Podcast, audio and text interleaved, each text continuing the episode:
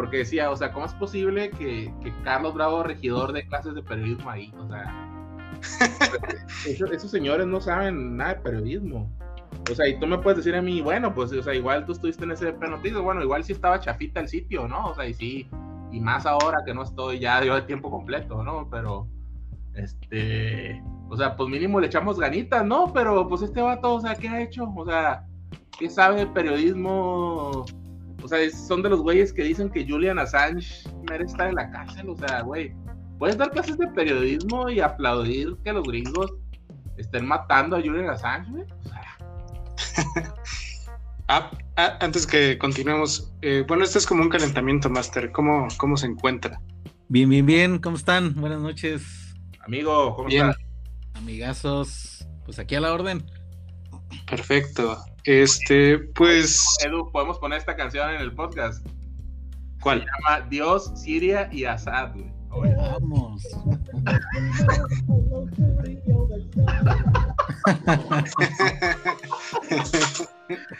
Dios, Siria y Bashar. Ay, cabrón Ahorita me la mandas para que la, empiece a checar así. Bueno, a favor. A favor, a favor, amigo, a favor.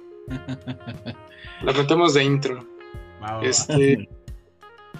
Master, ¿usted qué piensa de.? Bueno, de hecho voy a preguntarle de esto, eh, les voy a preguntar de esto en el durante el podcast, pero así rápido, ¿usted qué piensa de Viri Ríos? Este. se manchó, se manchó. Exactamente, exactamente. Esa es la respuesta. Pues, pues así en breve, pues qué será, pues no sé, pues es como eh, aquel que se vanagloriaba de haber inventado el agua hervida.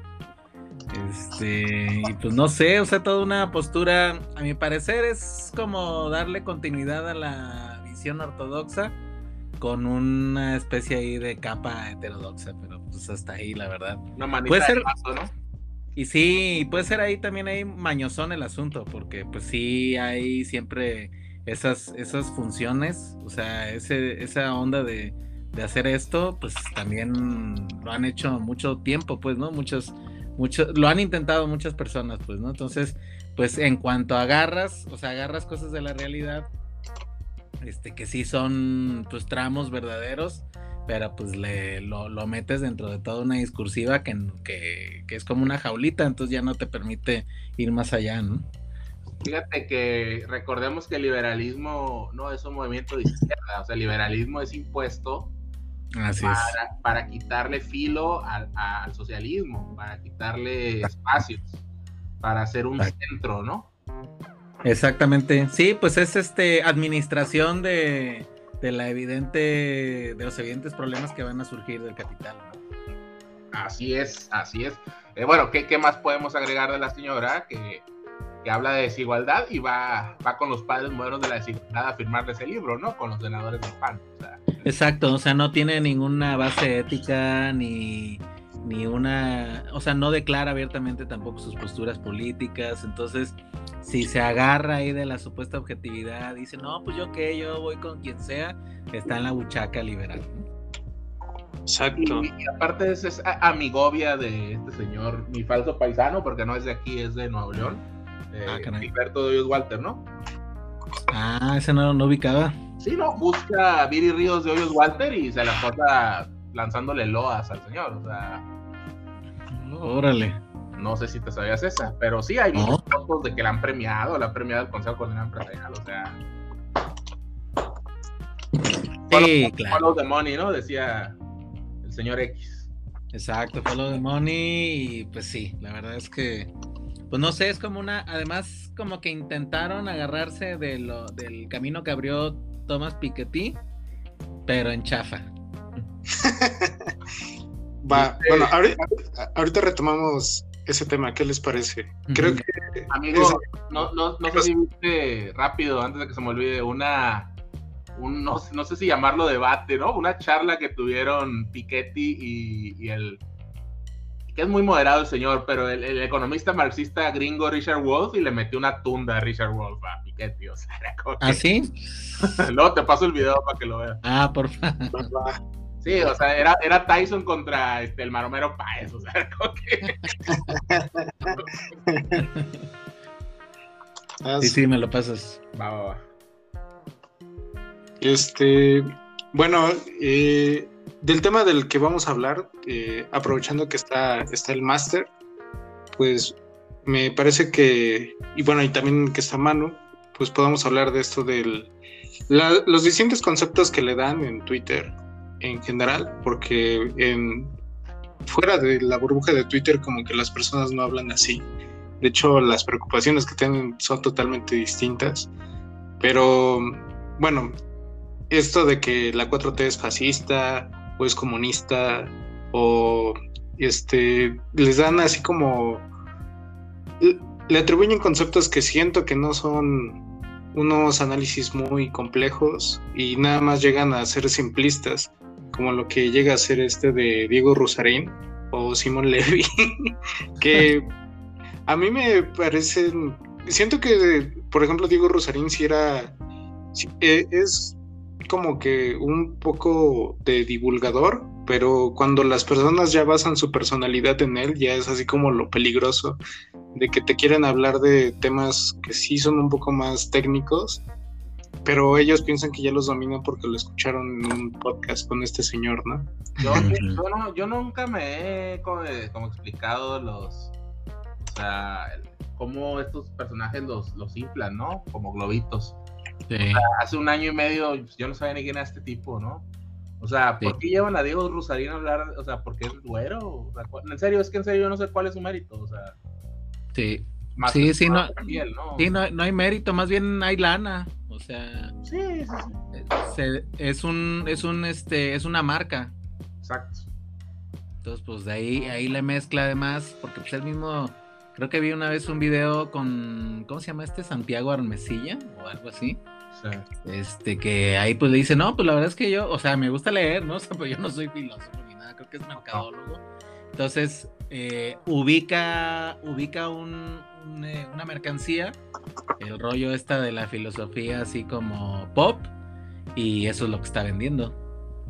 Pero luego cuando fue lo de este bodrio que estábamos hace rato hablando yo y el Edu, el mentado Master Muñoz, y, este, el Facundo Malo, el Facundo 2, eh, hizo un programa crítico contra este farsante Muñoz, lo cual me parece maravilloso, pero pues invitó a Diego Rusarí, ¿no? O sea, eran dos hombres blancos criticando a un hombre blanco, o sea, es como que, güey, o sea...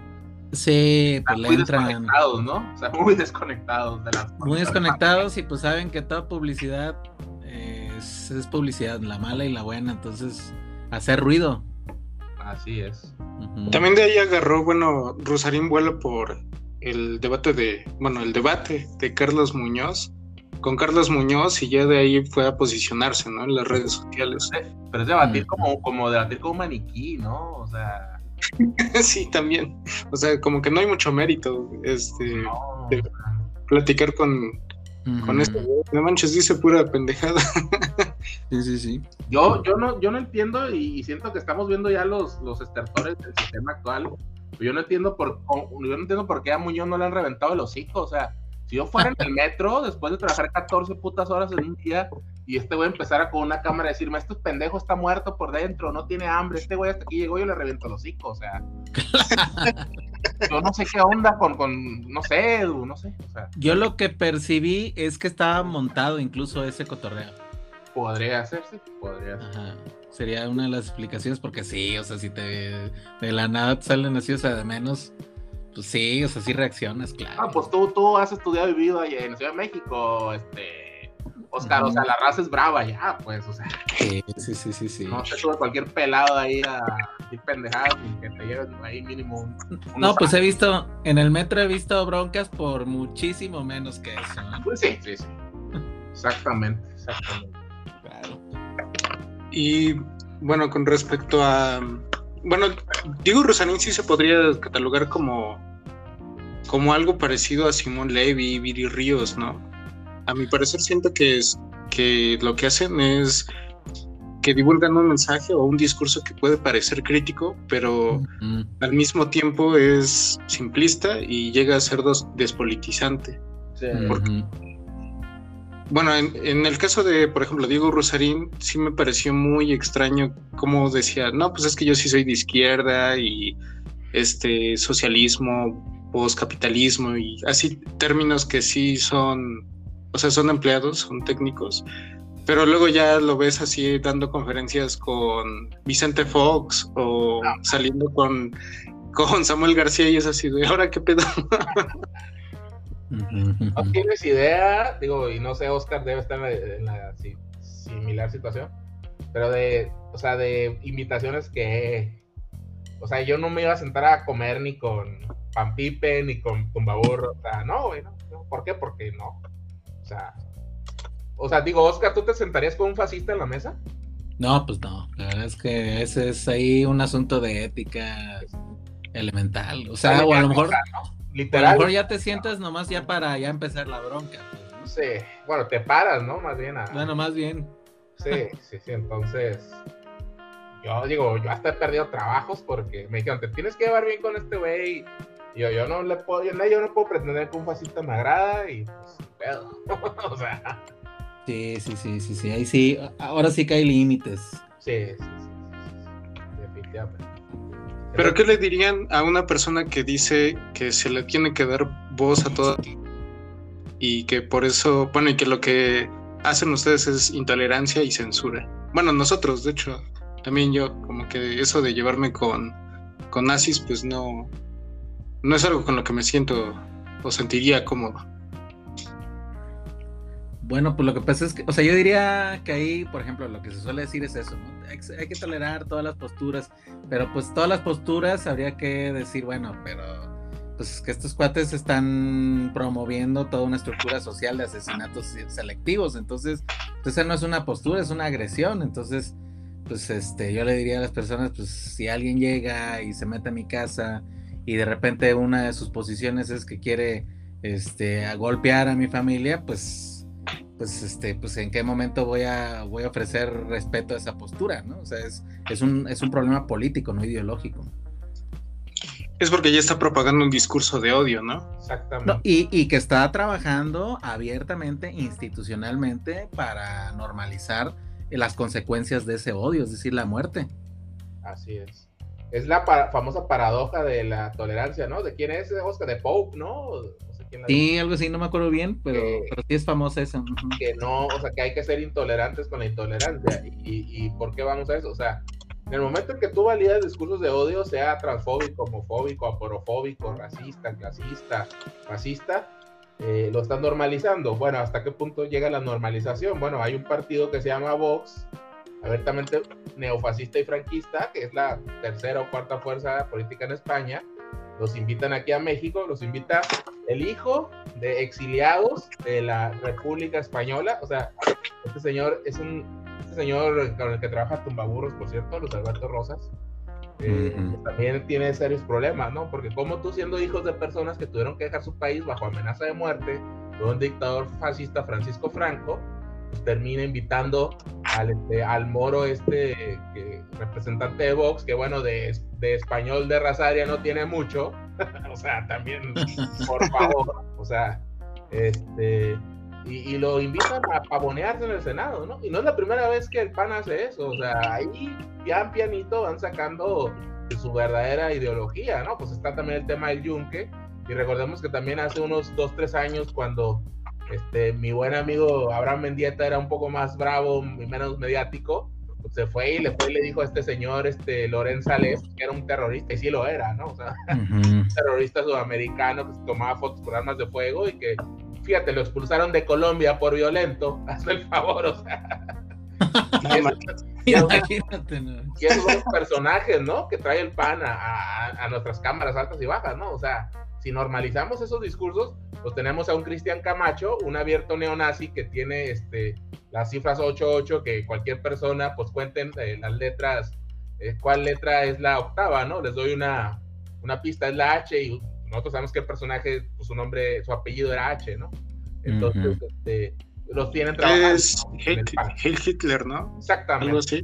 Exactamente, es, código, ¿no? O sea, entonces, o sea, eh, esto que hace el PAN no es casualidad, o sea, es, es una manera, eh, bueno, ahí nos puede explicar más Oscar, pero es, lo que se llama un silbato de perro, ¿no? Un dog whistle, o sea, le das un guiño a la super extrema derecha y mientras pretendes invitando a abrir ríos, pues que son este de centristas, moderados, y bueno, llegas a despropósitos como lo que ocurrió en, en Ciudad de México, donde había unos pobres trasnochados, que por cierto muchos eran este, chamaquitos blancos privilegiados del CIDE, diciendo que el PAN Ciudad de México era más izquierdista que Morena, ¿no? O sea, bueno, lo cual es una, digo, una maroma tamaño Dios, ¿no? Sí, sí, sí. Oiga, Master, y bueno, ¿nos podría explicar en qué consiste el, bueno, en qué consiste el fascismo? Mm, pues, eh, pues fíjate, o sea, el fascismo yo creo que es la normalización de toda la relación de, de dominio del capital, ¿no? O sea, se trata además de desarrollar toda la vía de este dominio a través de, criterios este, raciales, eh, o sea, ya no solamente clasistas, sino raciales, y pues considerar dentro de tus políticas eh, toda una suerte de posibilidades de control eh, específico por estas razones, ¿no? Entonces, eh, pues digamos que es como la política o la lógica del capital en crudo, porque la que conocemos estandarizada pues pasa a través, de hecho el liberal pues no, o sea, son parte de la misma familia, nada más que pues el asunto es de que está, pasa a través del sistema de partidos y el discurso de la democracia y la libertad y no sé qué, pero el objetivo es el mismo. Entonces, digamos que el fascismo sería la, la cara verdadera de toda esta farsa completa de la democracia eh, liberal, porque pues, el, capital va a pasar por encima de lo que necesita. O sea, no hace mucho tiempo teníamos esclavismo, este, y ahora que ya eso no está considerado o normalizado, pues las, las visiones fascistas son las que ahorita están eh, funcionando para los mismos efectos, ¿no? Para tener control y dominio de las zonas económicas este, eh, y pasar por encima de todas las estructuras sociales que puedan ir ahí.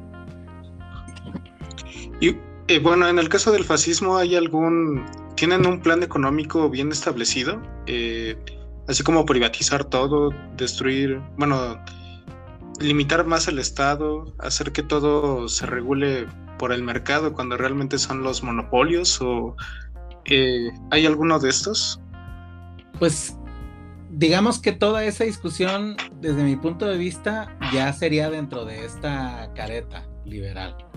Porque pues en realidad no es que tengan un planteamiento de, graduación del Estado y las instituciones, o sea, lo van a hacer por los medios que sean necesarios, ¿no? Entonces hay un pragmatismo ahí de, fondo, no diría que tienen una ideología en ese, en ese sentido, sino que pues es dadas las condiciones y las circunstancias en particular, pues a, como vendan, ¿no? Entonces, ese es el riesgo, de hecho, ¿no? O sea, que, te pueden aparecer de muchas formas. De hecho, hay un en YouTube, no sé si lo ubican, hay unos videos de, este que se llama ContraPoints, que ah, analiza Estados Unidos, este, cómo funciona el fascismo y cómo van estableciendo todo esta, esta, eh, este dominio a través de estos simbolitos y estos códigos, etcétera, etcétera, ¿no?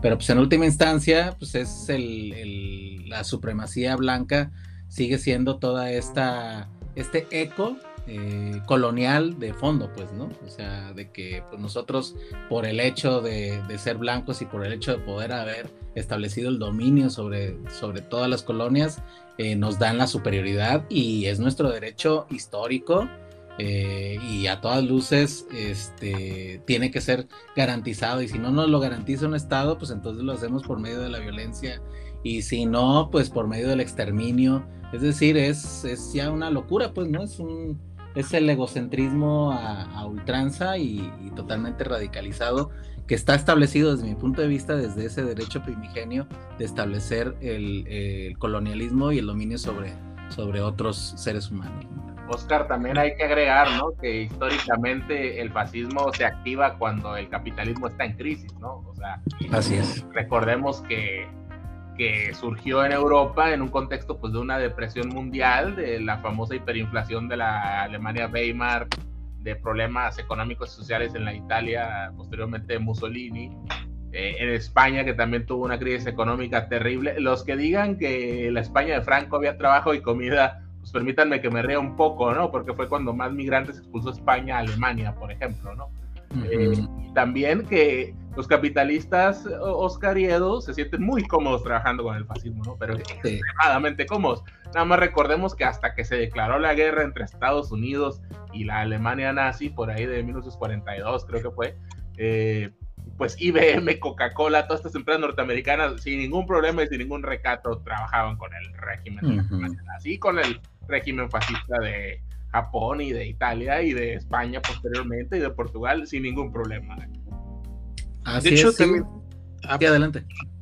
Nada más para agregar un poco, este, con respecto a lo que dice el máster, pues Estados Unidos tiene una un punto de vista en el que ellos se veían, eh, como dice el máster, como el pueblo elegido de Dios y que tenía que expandirse a través del mundo. Y de hecho agarran esto de, de que deben de llevar a su modo de vida a, alrededor de la tierra. Entonces eh, es a través de la violencia, de la conquista. Esto le llamaban incluso.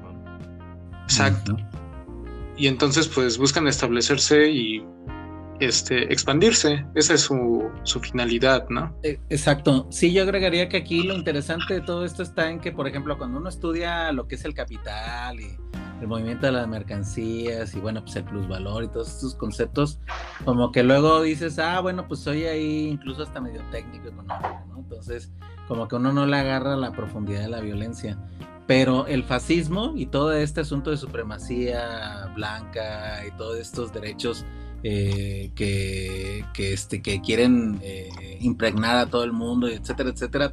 Toda esa violencia que, usan en realidad es la, forma material existente de, esos conceptos, pues, ¿no?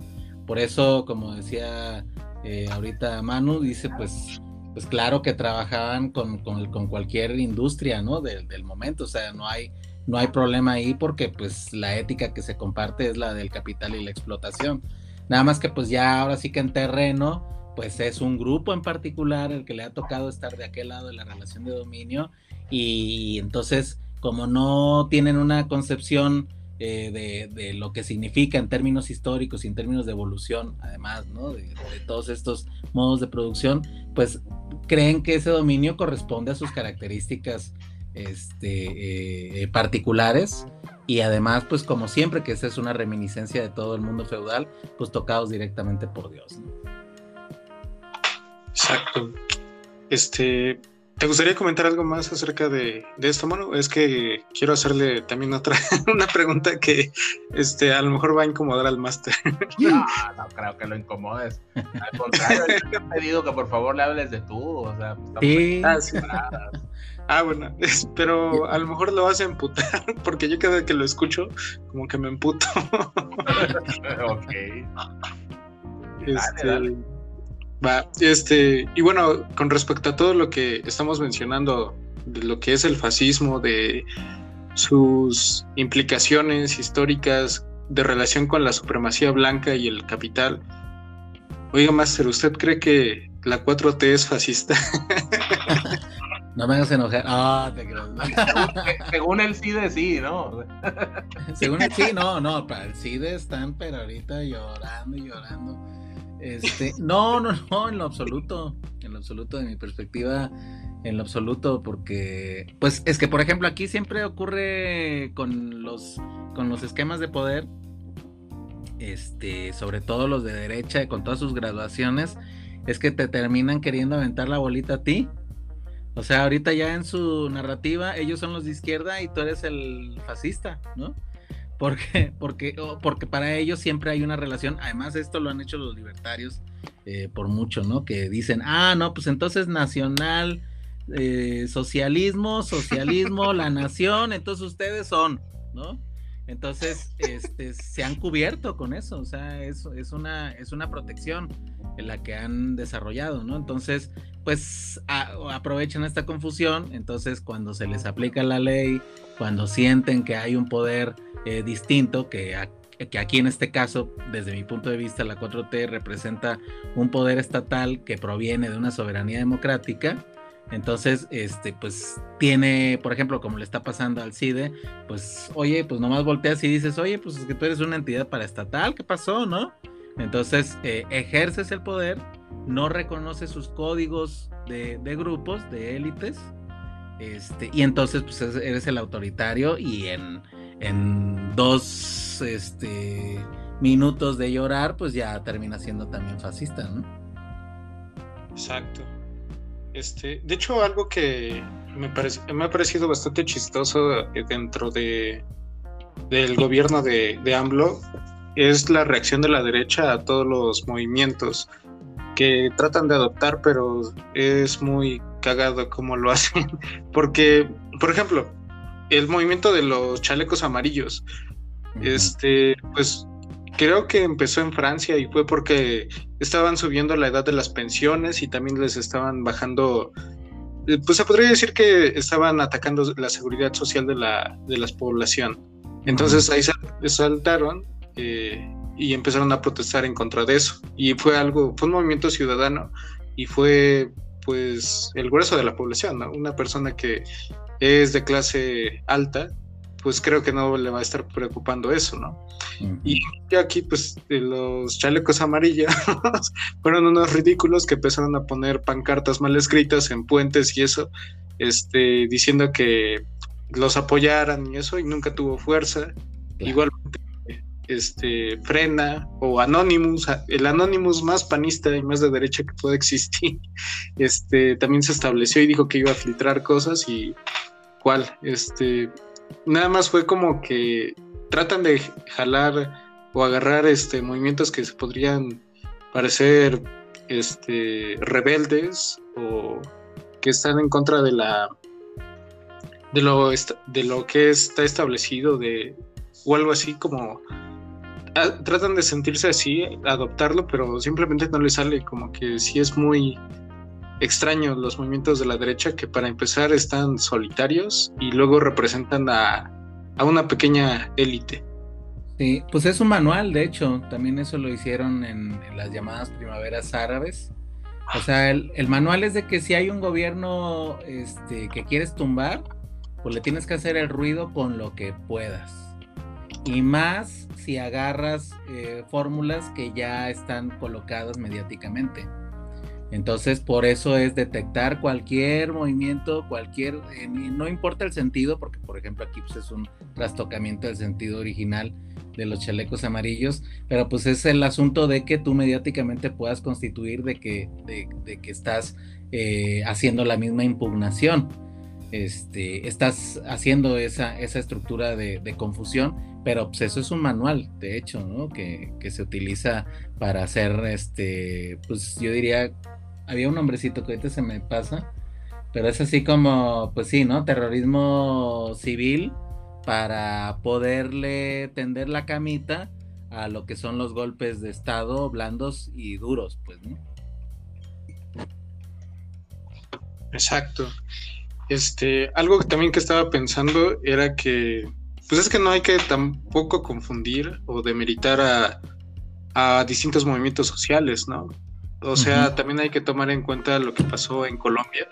En Colombia llegó, eh, no recuerdo el nombre del presidente, eh, soy un poco malo con eso, pero estuvo este, este periodo presidencial en el que la población, el grueso de la población este, mejoró su calidad de vida y después llegó un traidor y empezó a quitar eso, privatizar y todo lo que ah, se había hecho anteriormente, pues lo empezó a, desmantelar. Fue Correa y Lenin Moreno, ¿no?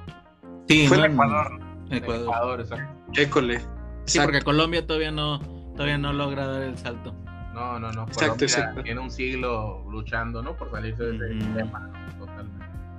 Sí, entonces también es es, yo siento que sí también se tiene que hacer como esa crítica y nosotros como, como gente pues tenemos también que pegarnos a un movimiento social, porque algo que estaba diciendo el asesor de Correa en un programa de, este, de los moneros del Chamuco, ah, era, que, era que las personas pues estaban, estaban satisfechos con su gobierno y ya como que perdieron eso de llamar y de exigir sus derechos, ¿no?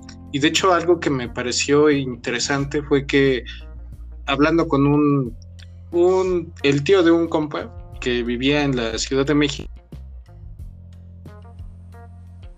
de hecho, todavía AMLO ni siquiera era presidente, decía, no, pues es que AMLO se va a volver a, postular y lo que busca es también politizar a el país entero y que nosotros este, estamos exigiendo. Y así al momento de exigir, eh, de que nos involucremos en esto, pues puede llegar cualquier otra persona y aún así las personas van a seguir teniendo voz, van a seguir siendo participativos, ¿no? pues, eh, ¿Cómo crees que sea bueno, ¿cómo podemos hacer ese, esa distinción entre, bueno, es muy fácil, ¿no? Pero ¿cómo podemos hacer que dentro de, es que también veo que hay movimientos sectarios dentro de Morena, como que sienten que cualquier crítica que, bueno, hay críticas que sí me parecen bastante válidas, este, y no es que se opongan al, gobierno, a la administración, pero sí les causa escosor. ¿Cómo podemos hacer esta convivencia? hacer que esa fuerza ciudadana, o bueno, esa fuerza se encuentre eh, no intacta, pero que se siga trabajando. No, pues preguntas a mi mano, ¿tú qué piensas? No, realmente yo lo más, lo más interesante que he visto ahí de las propuestas de compañeras y compañeros de Morena es que, es que tiene que seguir siendo un partido movimiento, ¿no? O sea, eh, corre el riesgo de, empanizarse o perredizarse, que por cierto el PRD ya salió a decir que ya no son un partido de izquierda. como, dicen por ahí, no shit Sherlock, ¿no? O sea, ¿cuánto tienen que son? Tienen al menos desde que los dejó Andrés Manuel hace una década, ¿no? Que son un partido de derecha, ¿no? Y ahora con estos ridículos eh, que están haciendo ahí como patiños de los patiños de Claudio X González, ¿no? O sea, realmente eh, eh, esto te, te, lo va a poder profundizar más Oscar, ¿no? Pero todo movimiento tiene sus oportunistas y, en Morena hay oportunistas, ¿no? O sea, en Morena, o sea, te, puedo decir, algunos de los personajes que luego señalo yo aquí cuando me invitas o en redes sociales, pues son personajes que, que no, ellos hablan y dicen el discurso obradorista y aplauden todo lo que hace el presidente y aplauden la 4T y luego van y se sientan a la mesa con, este, con Chumel Torres, ¿no? O sea, no, o sea, e, esa clase de tibiezas, ¿no? Esa clase de personajes acomodaticios, pues no solo están, no solo son pues, una pequeña burguesía, la verdad, muy conservadora, muy ortodoxa, diría el maestro aquí, este, Oscar, ¿no? Sino también, pues son, pues, no sé, o sea, no sé si decir fascistas per se, Oscar, pero, pero pues muy cercanos y muy cómodos trabajando con esos personajes, ¿no? No sé qué opinas tú. Sí, pues, pues fíjate que, o sea, es que el asunto es aquí es que, por ejemplo, Gramsci habla de este asunto de los bloques hegemónicos. Entonces, un bloque hegemónico pues, es así como un, este, un hoyo negro, ¿no? Este, o sea, tiene una capacidad de atracción muy fuerte. Entonces, pues los que vienen en el movimiento, pues claro que van impulsándolo, lo logran, etcétera, etcétera, pero cuando ya se hace gobierno, cuando ya tiene fuerza, empieza a traer también de, de todos lados, o sea, es inevitable. Entonces sí se hace una gran capa eh, donde tenemos que distinguir, porque pues hay como los que ahorita señala, Manuel, pues los oportunistas que, aprenden rápidamente la discursiva. O sea, a mí me ha tocado de repente escuchar así de, organizaciones que no tenían nada que ver y, que se pusieron a estudiar de qué, cuál era la narrativa, ¿no? Para poder aprender a hacer su lobby. Entonces, sí vamos a tener esa capa, este, vamos a tener también por supuesto, la capa, una, una de ellas, de esas capas también se vuelve eh, curiosamente, ¿no? También ortodoxa, porque como se está bajo ataque mediático así fuerte, fuerte, pues entonces cualquier cosa que, que, que, sientas que es un ataque, te le vas con todo, entonces no es reflexiva, sino que es defensiva.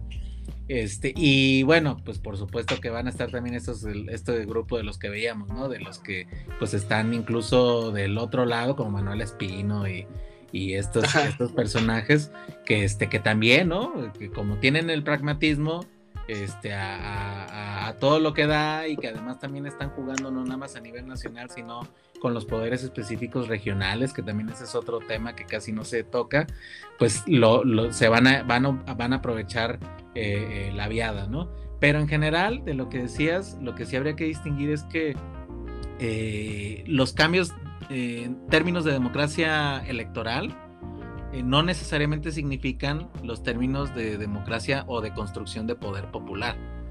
Entonces, estas son dos cosas diferentes. Entonces, por ejemplo, lo que le pasó a Ecuador es eso, y a Bolivia también.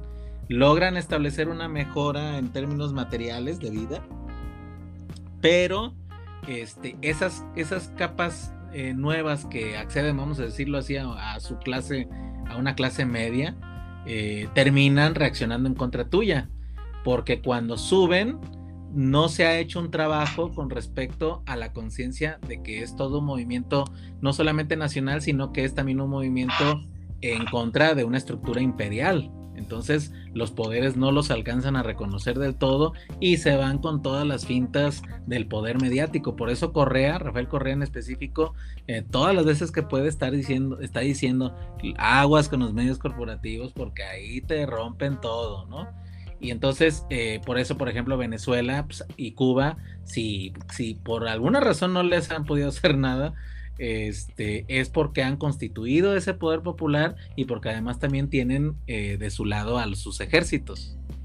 Entonces, este, se tiene que hacer, además del trabajo económico que te posibilita el trabajo electoral, necesitas hacer un trabajo ideológico también muy fuerte y recomponer toda tu estructura de comunicación pública para que puedas eh, para que puedas evitar esas confusiones y que en la siguiente elección no te echen de, la reversa porque para eso en realidad es que está hecha la democracia liberal para que puedas meter reversa en cualquier momento y puedas estar haciendo un cambio. O sea la idea de fondo creo el, modelo era establecer esta posibilidad de estar haciendo los cambios ordenados de los diferentes liderazgos este, a, razón y a contentillo del imperio estadounidense en este caso.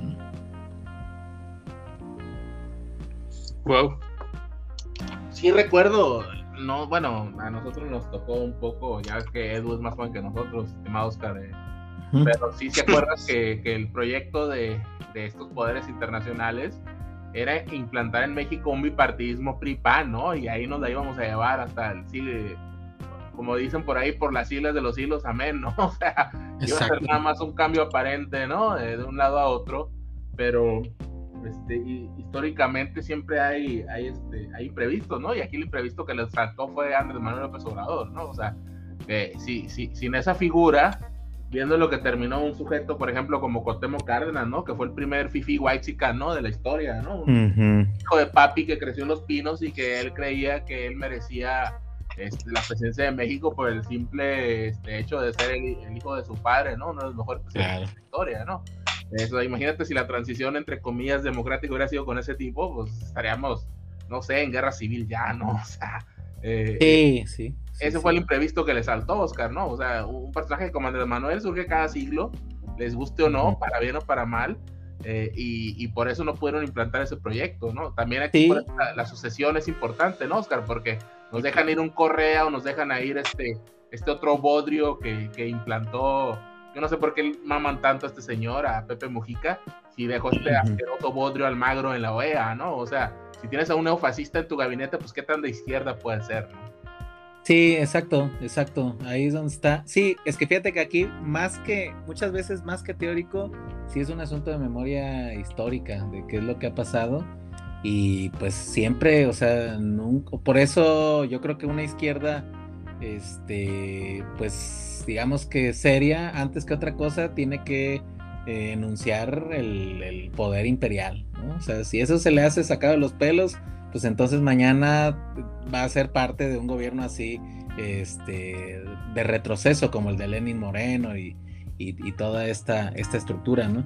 Y por ejemplo, la vieron venir muy clara con López Obrador, por eso desde que pudieron le quitaron el cargo eh, con lo del desafuero y este y con toda esta este golpeteo porque lo vieron venir, o sea, sí, sí lo, lo, vieron con, con, mucha, con mucha claridad Y por ejemplo, ahorita un dato curioso, pues es esto, ¿no? Que dicen, ah, es que López Obrador está militarizando.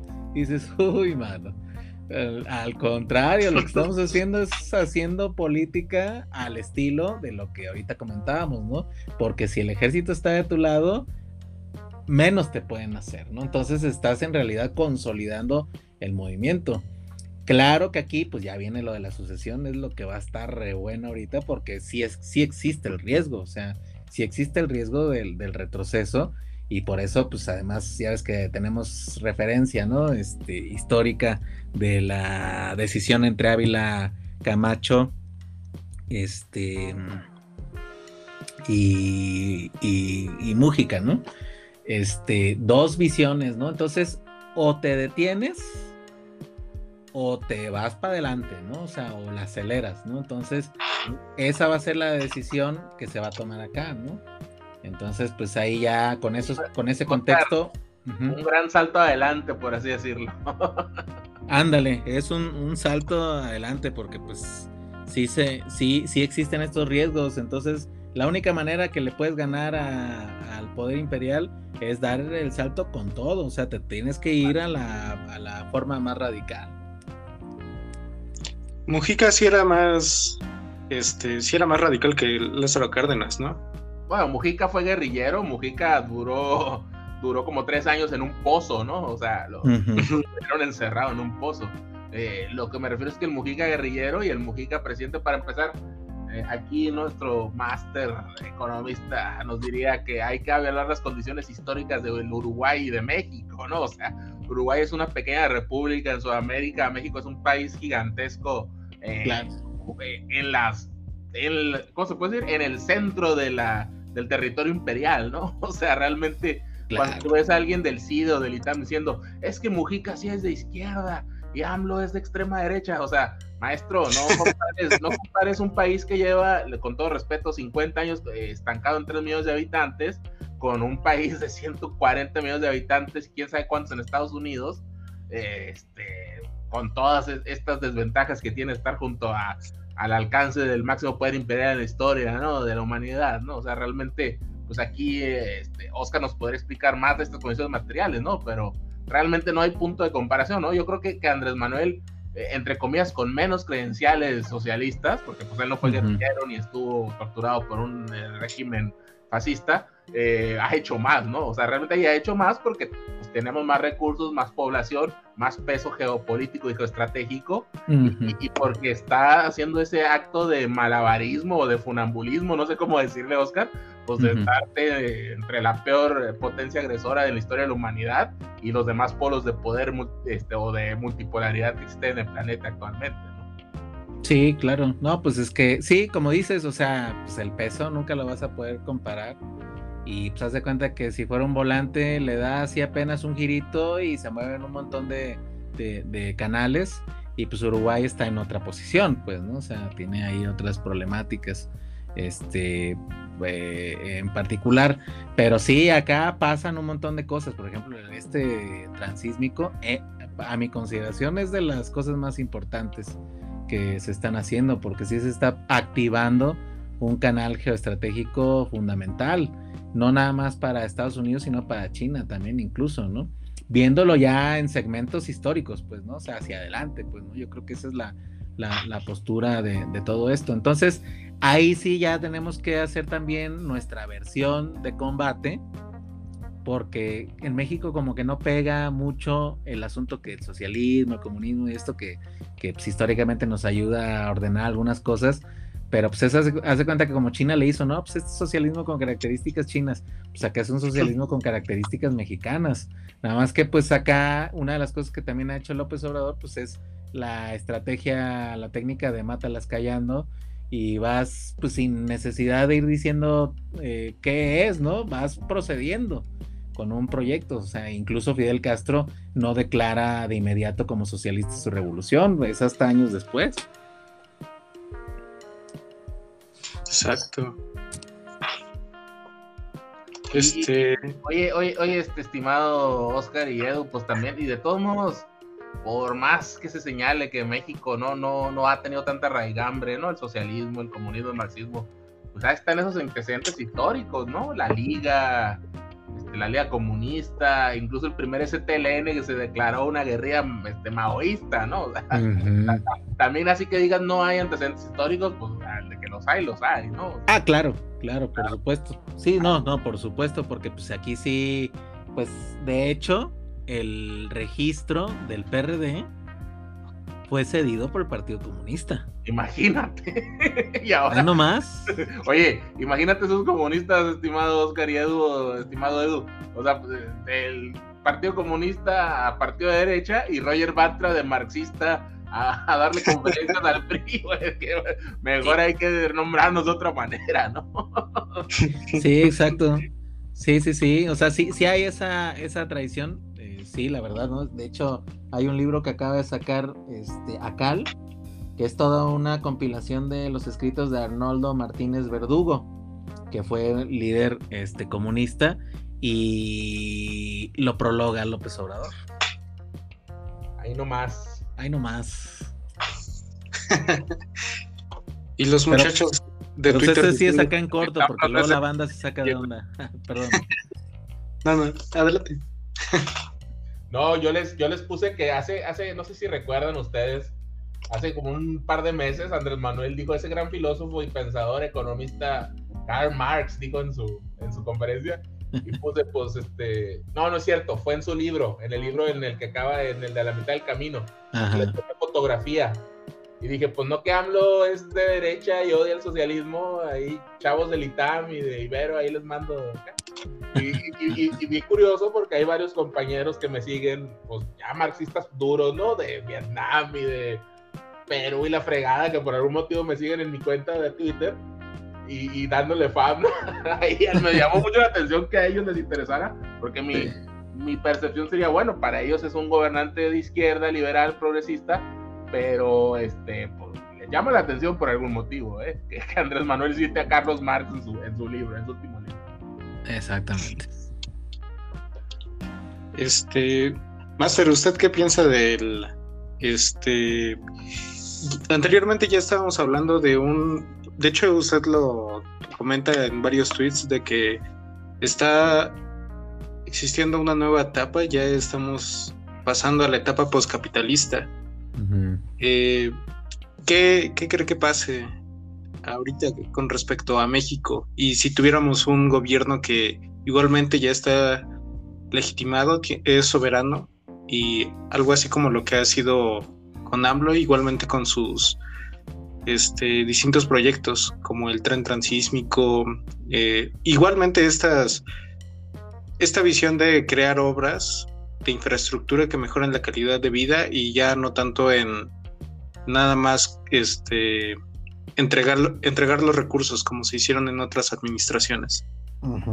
Sí, bueno, pues lo que, lo que pasa es que o sea, los países no crecen, no porque esta lógica, ¿no? De que son subdesarrollados y no hacen lo que tienen que hacer las potencias, sino de que pues están siendo sistemáticamente esquilmados por el imperio, o sea, en realidad el neoliberalismo pues, son imponer políticas de que, que, ponen las condiciones y las circunstancias para que puedan hacer esta acumulación de capital por distintos vías, ya sea industrial o ya sea financiero.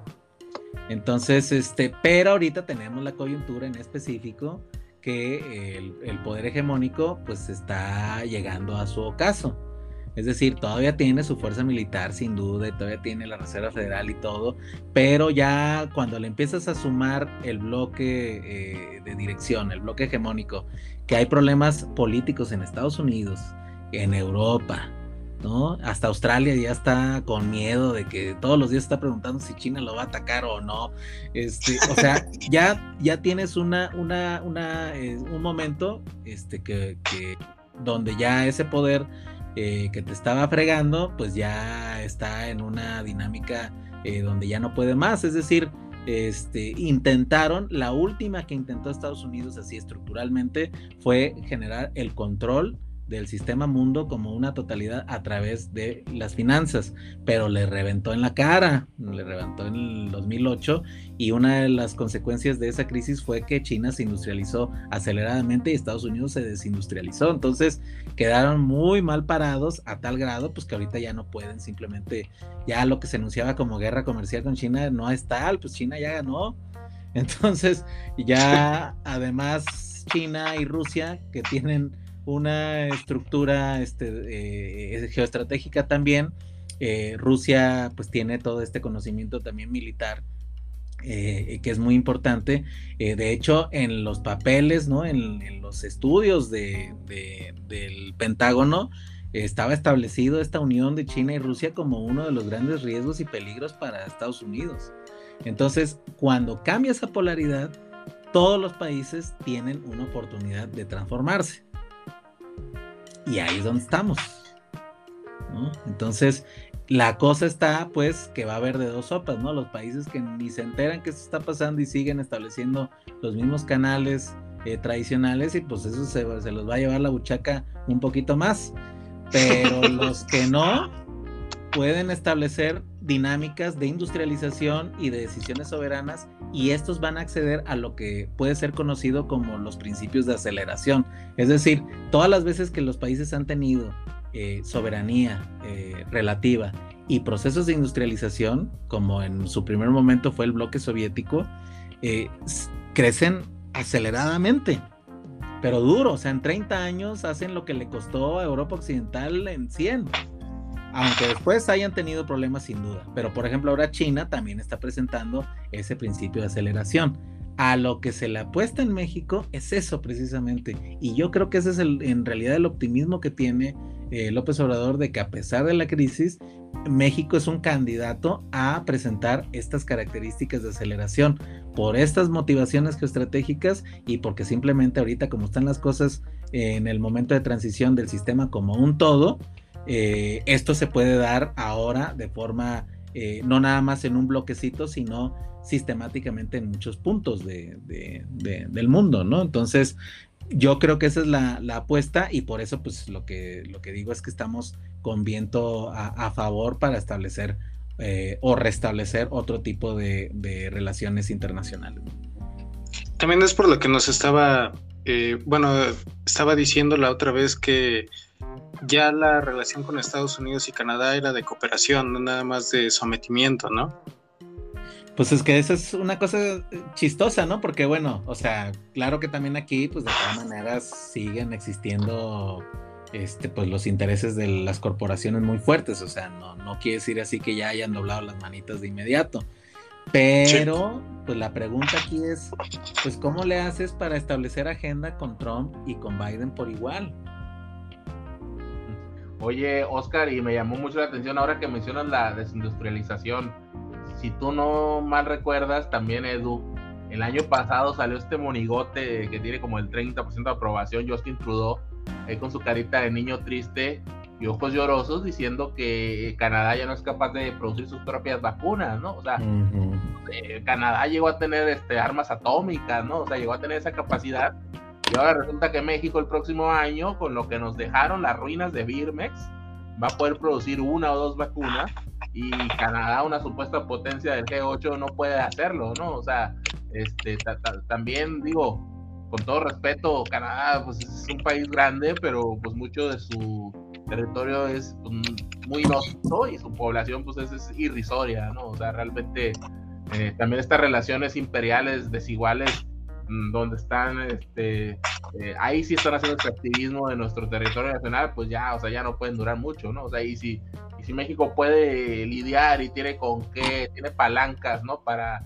lidiar con los Estados Unidos, pues con Canadá menos, ¿no? O sea, Canadá, la verdad, es una, no sé, ¿no? Para mí es un país de una potencia de tercera categoría, ¿no? O sea, ni siquiera tendríamos ni qué ni por qué tenerle ninguna deferencia, ¿no? Eh, han demostrado una y otra vez, hablo a nivel gubernamental, Oscar, que no son nuestros amigos ni les interesa hacerlo.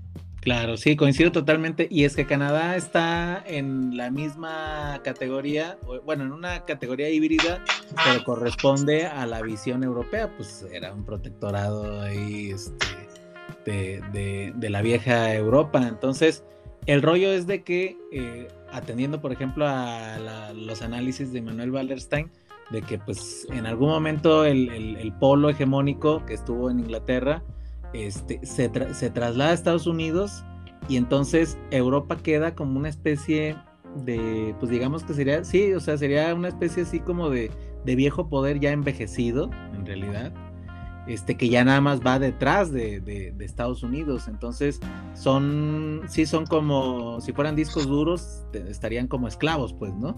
este, que ya dependen totalmente de, la suerte de Estados Unidos. Entonces, cuando decimos que Estados Unidos está en esta crisis, eh, está en crisis de inmediato, en automático, Canadá, Europa, Australia y Japón. oye, Oscar, eh, no sé si, bueno, si Edu no tiene problema, quería, yo también digo, ya no sé si estoy aquí de invitado, de co-conductor, hasta que, hasta que regrese nuestro querido amigo Javi de los brazos de Afrodita algún día, algún día regresará, nuestro brother. Eh, yo, yo te quería, digo, a veces ahí echas la, chacota y nos enseñas ahí en tus transmisiones del, bar de Picuro. Este, y a veces yo te pido que te pongas la, capa y la bolita de cristal. Eh, porque digo, dentro de mi entendimiento, como un Lego, ¿no? Como un, bueno, como un aficionado, un periodista, un aficionado a leer muchos, muchas cosas. Eh, yo ya veo ya un problema muy serio en Estados Unidos económico. Y en este famoso tapering, ¿no? Que quiere decir que le van a cerrar la llavecita de la impresión de dinero a, pues a las grandes corporaciones estadounidenses, más las migajas que le caigan a, la población de a pie. Eh, ahorita hay dinero barato, a raudales, eh, pues vemos que personajes como Elon Musk han duplicado, triplicado su, fortuna de lo que Max llamaba capital ficticio, ¿no? En el transcurso de un año. Eh, pero, pues, no, no sé tú cómo verías un escenario, pues, de una crisis, otra crisis severa, ¿no? En, ese proyecto, ¿no? Yo, yo siento, digo, ya, ya estoy aventurándome mucho, no sé tú qué, qué nos puedas pintar, pero pues ya puede desembocar eventualmente en que Estados Unidos y el dólar pierdan este, su estatus como como moneda de reserva y ahí sí aguas, ¿eh? porque ahí sí, ahí sí va, a venir una contracción dura, una, una decadencia imperial muy fuerte y, y, dicen, este, parafraseando al escritor, ¿no? Creo, creo que fue Dostoyevsky, ¿no? Que, que, que, primero te empobreces poco a poco y luego muy rápidamente, ¿no? Y creo que Estados Unidos está como en esa cúspide, ¿no? De poco Así a es. Poco, poco a poco, pero no sé, o sea, siento que, que a lo mejor no es a, tan corto plazo, pero si pasara en seis meses no me sorprendería. Sí, exacto. Sí, pues fíjate, hace 10 años eh, Manuel Wallerstein se aventó la de la de vaticina, sí sacó la bola de cristal, así como dices, y dijo, yo le doy 50 años. O sea, pero así, ¿no? Como diciendo ya. Y es que el asunto es ese, es como, como dices también, o sea, sí estamos en un momento donde una de las hipótesis es que el siguiente cambio de, estructura mundial va a ser muy acelerado. Y claro que está esa, esa posibilidad de, ese tipo de crisis. De hecho, pues el tapering, como dices, ¿no? Que es este proceso de estar emitiendo dinero este, y estar comprando bonos y estar así, pues generando, digamos que una secuencia de riqueza ficticia este em, es como cuando de repente, pues, a alguien lo, apuñalan.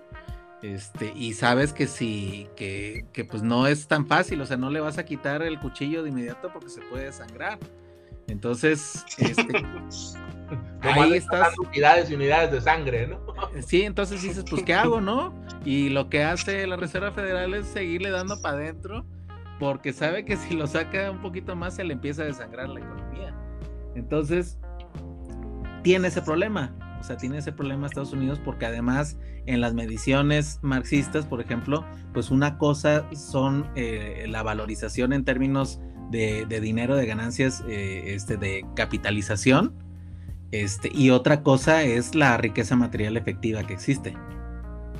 Entonces, eh, la riqueza material sigue bajando, o sea, va en caída, pero y, por el otro lado siguen eh, generando de forma ficticia esta noción de, grandes ganancias, pero que además están cada vez más concentradas.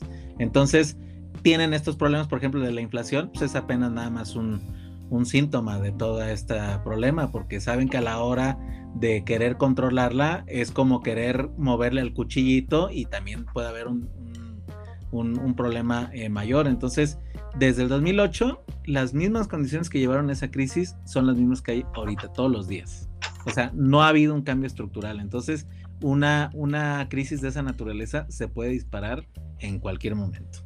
Oye, Oscar, me, me gustó mucho un, un, post que pusiste, quizás no tan polémico como los que te avientas. Bueno, incluso pusiste uno con tu mujer ahí, un, una dedicatoria al CIDE, ¿no? Ahí me gustó. Pero pusiste uno, uno no tan polémico, ¿no? No tan salseo que dijiste.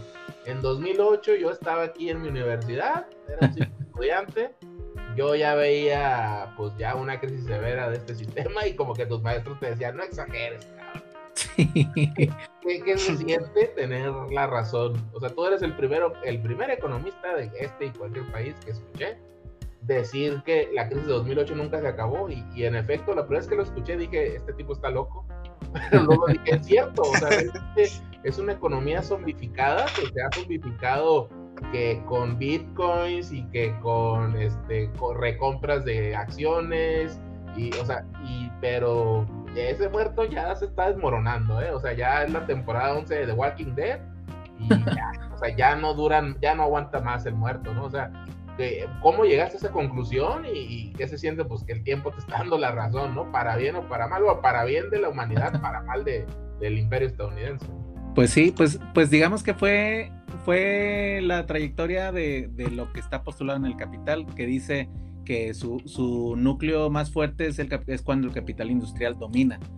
Y su segundo núcleo más fuerte en un primer momento, pero que se desinfla de inmediato, es el capital financiero y cuando las crisis económicas ya están, cuando es dominante el capital financiero, quiere decir que ya es el final de la secuencia lógica de desarrollo del capital. Entonces, pues yo, yo la, asumí este, desde, desde entonces analizando la teoría de la crisis de Marx, que eso era lo que estaba postulando. Entonces dije, no, pues entonces ya tronó. Exacto. Sí, porque, porque Estados Unidos, su, economía, por llamarlo de alguna manera, es lo que, esto que se llama FIRE, ¿no? Financiero, este, eh, seguros y, bienes raíces, o sea, pura especulación. Así es, pura especulación, todo está cristalizado eh, ya ni siquiera en un proceso productivo tradicional capitalista, ya es un asunto de congelamiento. Hay un concepto de Marx que se llama capital latente o capital virtual que es toda aquella riqueza ya producida, este, eh, que ya no puede regresar a, los canales de producción tradicional.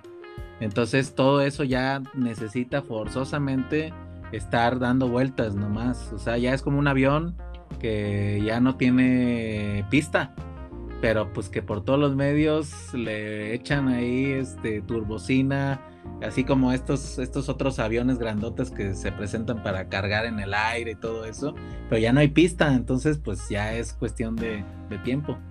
Y, por eso tenemos estos fenómenos en Nueva York, pero también en Ciudad de México, en Puebla, en Tijuana, estas torres de departamentos que cuestan un millón, dos millones de dólares y que están 75% vacías, pues porque nomás, porque nunca, nunca ha sido la intención que alguien viva en ellas, ¿no? Es nada más una manera de depositar este capital virtual depositarlo de alguna manera y dejarlo ahí, ¿no? O sea.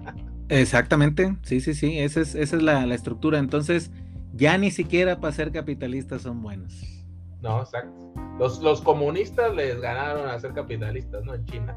Exactamente, sí, esos sí dijeron, pues ya ves que apenas hubo un problema, ¿no? Con, también con casitas, con departamentos.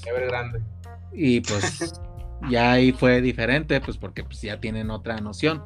Es decir, ya no es salvaguardar a toda costa Wall Street, sino es este poder eh, separar los segmentos y decir, ah, bueno, pues puedo separar el segmento de especulación y, tú te friegas, ¿no?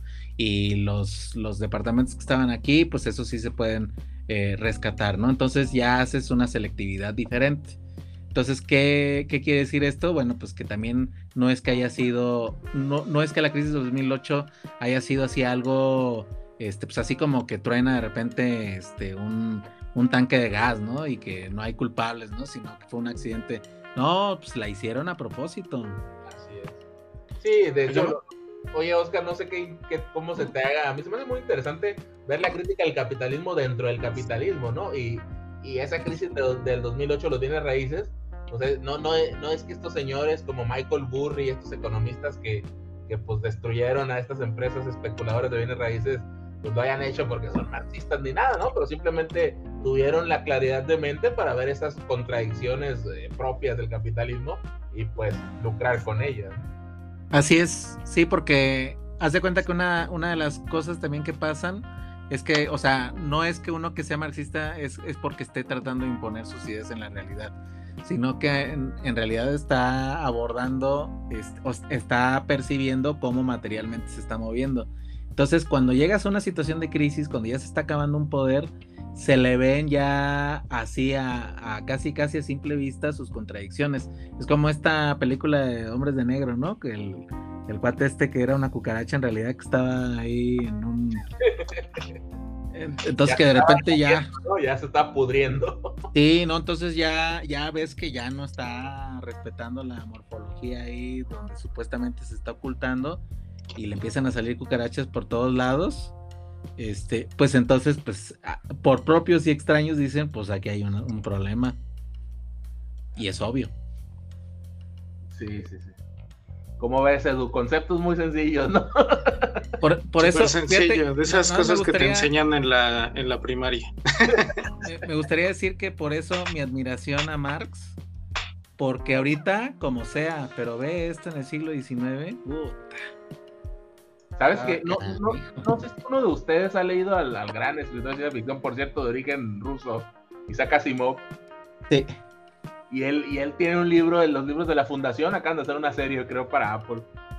Y él tenía el concepto de la psicohistoria. Y yo estoy seguro, y obviamente no lo dijo porque le tocó leer el macartismo, estoy seguro que se basó en el marxismo. O sea, porque era mucho ver las contradicciones de lo que era entonces un imperio galáctico y prever un poco estos tejes y manejes, ¿no? De, este, pues de, las distintas fuerzas cuando colapsa un poder imperial.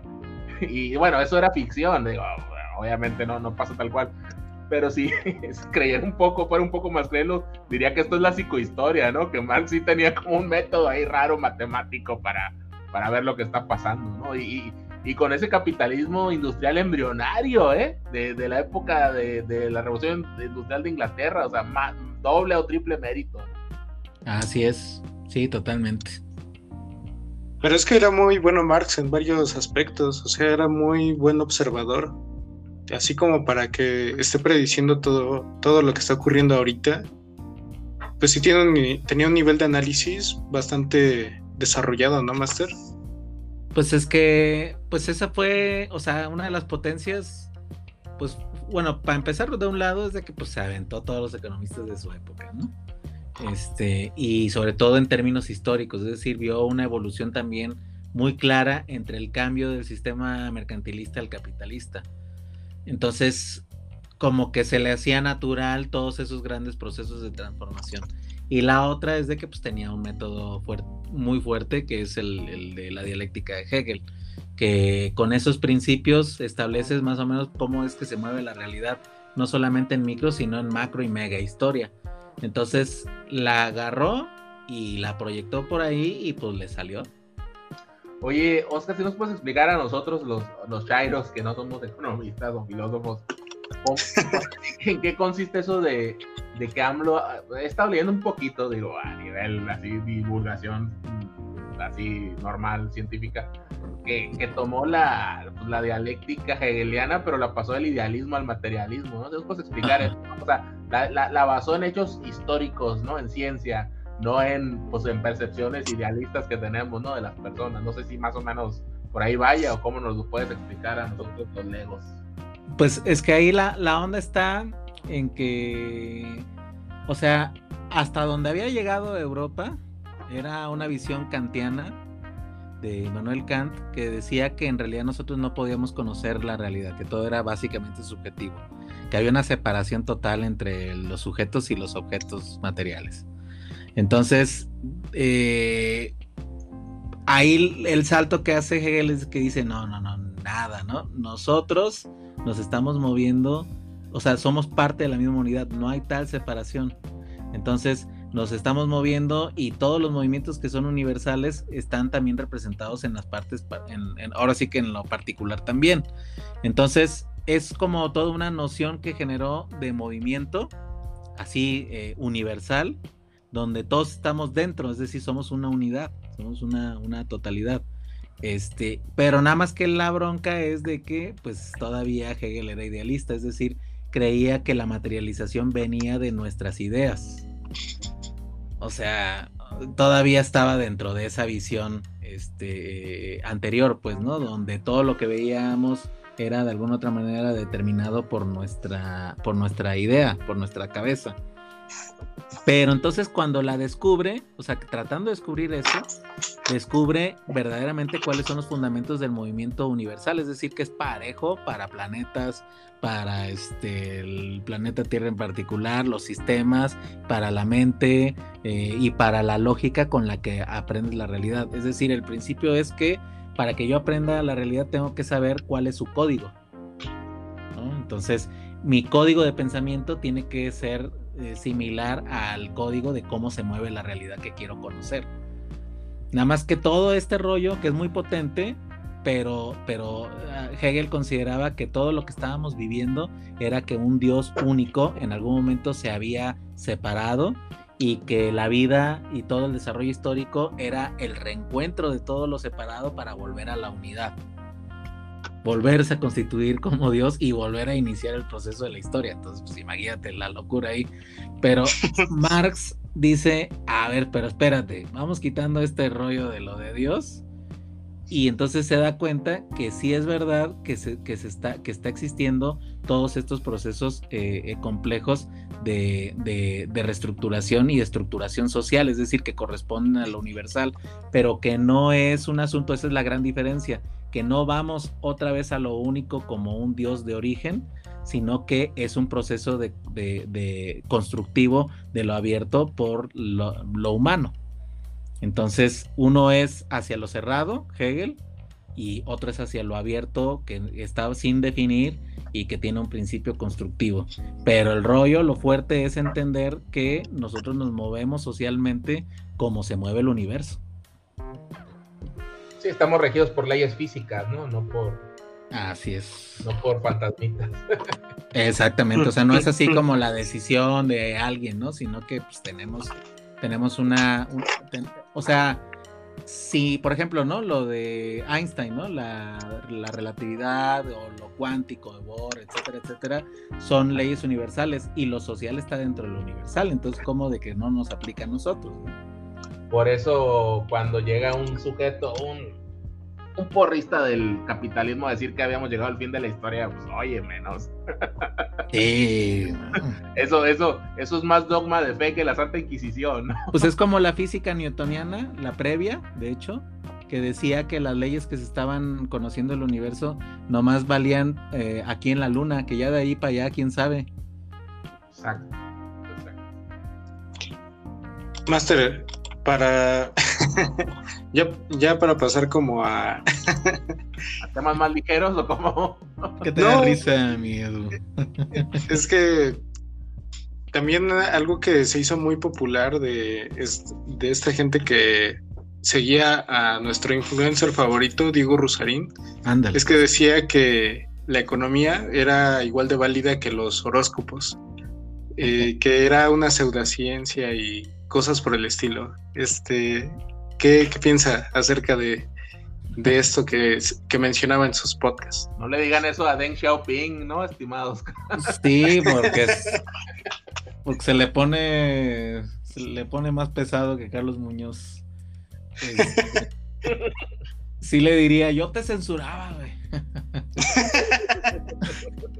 Este, pues fíjate, lo que pasa es que ahí también hay una gran confusión porque, o sea, la después de que todo, de todo esto que descubre Marx, o sea, así con esta conjunción de, lógica, este, de método, de historia, eh, pues eh, todo esto eh, es conocido como la crítica de la economía política. La economía política es la primera conciencia que tienen los ingleses cuando tienen que enfrentarse ante su posibilidad de dominar el mundo. Entonces, es una ciencia que nace con fines de dominación en realidad. Por eso Marx dice, vamos a hacerle la crítica. Pero cuando llega a sus conclusiones, pues obviamente que no le gustó a nadie. Este, entonces pues, se dedicaron a, atacarlo por todos los, o sea, le hicieron guerra sucia de de veras, tanto personalmente como después, pues sacar de todos los planes de estudio el estudio del capital. Entonces llegaron al extremo incluso de no solamente no reconocer la crítica de la economía política, sino que llegaron al extremo de ni siquiera reconocer la parte política de la economía. Entonces hicieron la economía a secas. Entonces, esa economía a secas que viene de la escuela austriaca, pues obviamente que esa sí es una pseudociencia porque nomás es una justificadera de todo el dominio. Entonces, si aquí el truco, lo que es pues desafortunado de Diego Rusarín, es de que pues le vale dos quesos toda esta historia y entonces asume que toda la economía es esa economía que ya está este, mutilada. Entonces, pues dice con la mano en la cintura que es pseudociencia, pues porque efectivamente, pues ya no hicieron nada de ciencia ahí, pero pues no explica por dónde viene la bronca. Perfecto, perfecto. Bueno, antes de que pasemos como a lo, yo creo que sería como lo último.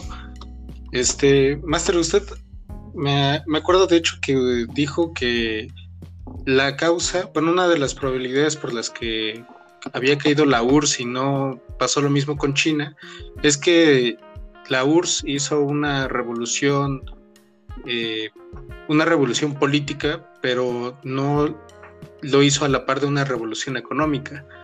Ah, algo que sí hizo China y que de hecho estamos viendo los efectos en este momento. Este, ¿Nos podría explicar un poco de esto? Quizá lo diría al revés, este, porque la revolución económica sí la, sí la hicieron, Tan así que pues pasó de ser el bloque soviético países este, agrarios a industrializados, ¿no? O sea, ahí la, medición clara es de que, pues, a ver, imagínate, ¿no? O sea, esta visión de la competencia de quién llegaba primero al espacio, de quién llegaba primero a, la luna y todo esto, ¿no? La visión. la frase esa de arados de madera a naves espaciales, ¿no? Exacto. Entonces, hasta ahí en ese episodio dices, pues mira, que eso sí es una revolución económica. La bronca está, y esto todavía le tocó de hecho a Marx, porque pues obviamente que como Rusia era una estructura así este, eh, agraria, pero mantenía estructuras de propiedad comunal. Entonces eh, había una gran discusión ahí en Rusia de que incluso hasta le preguntaron a Marx, ahí eh, una, le mandaron una carta, una una combatiente de la revolución, eh, Vera Sasulik, y le dice, oye Carlos, pues fíjate que acá tenemos una discusión porque unos dicen que tenemos que destruir la comuna para industrializarnos como Europa. Pero otros dicen que, pues, ¿qué onda? ¿Cómo vamos a destruir la estructura comunal? ¿Cómo le hacemos? ¿O qué onda? Entonces Marx, pues, pues sí se puso a estudiar duro para contestar y entonces, pues le, contestó a Veras Azul y le dije, pues, le dice, pues mira, no te estoy contestando así nomás, este, al ahí se va, porque me he puesto a estudiar con ganas todo este desarrollo de Rusia. Y dice, y concluye Marx, si ustedes logran combinar la propiedad comunal con el desarrollo tecnológico, están ante la gran posibilidad, una de las preciosas posibilidades de saltarse todo el espelote capitalista. Entonces, ¿qué quiere decir esto? Dice Marx, si no, van a terminar en la, en la misma por donde va el capital europeo, que es la crisis.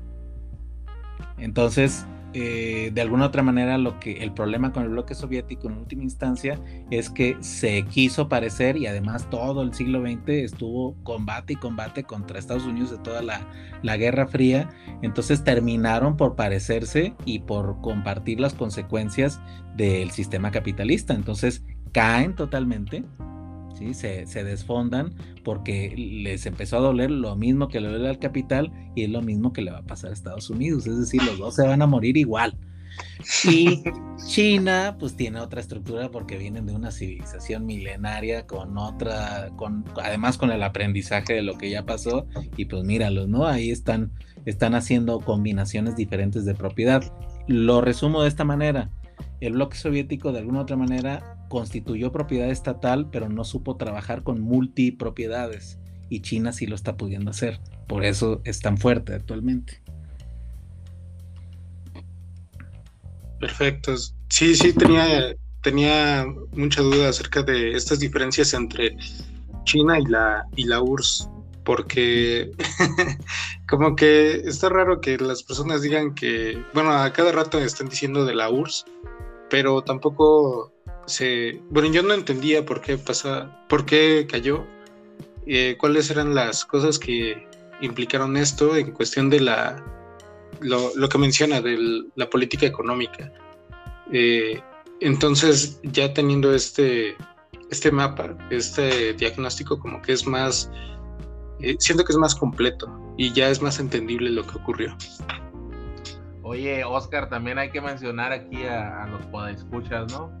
Esa, esa frase ya mítica de, de Deng Xiaoping, ¿no? Cuando, cuando hizo la, la política de abrir y reformar, empezaron a hacer las zonas especiales en, en, la China comunista, todavía cuando toda la gente usaba el, el uniforme de Mao, ¿no? Y, luego empezaron a ver estas, este, estas reformas eh, que le dijeron, bueno, pues cómo vamos a importar el modelo capitalista de, de management, ¿no?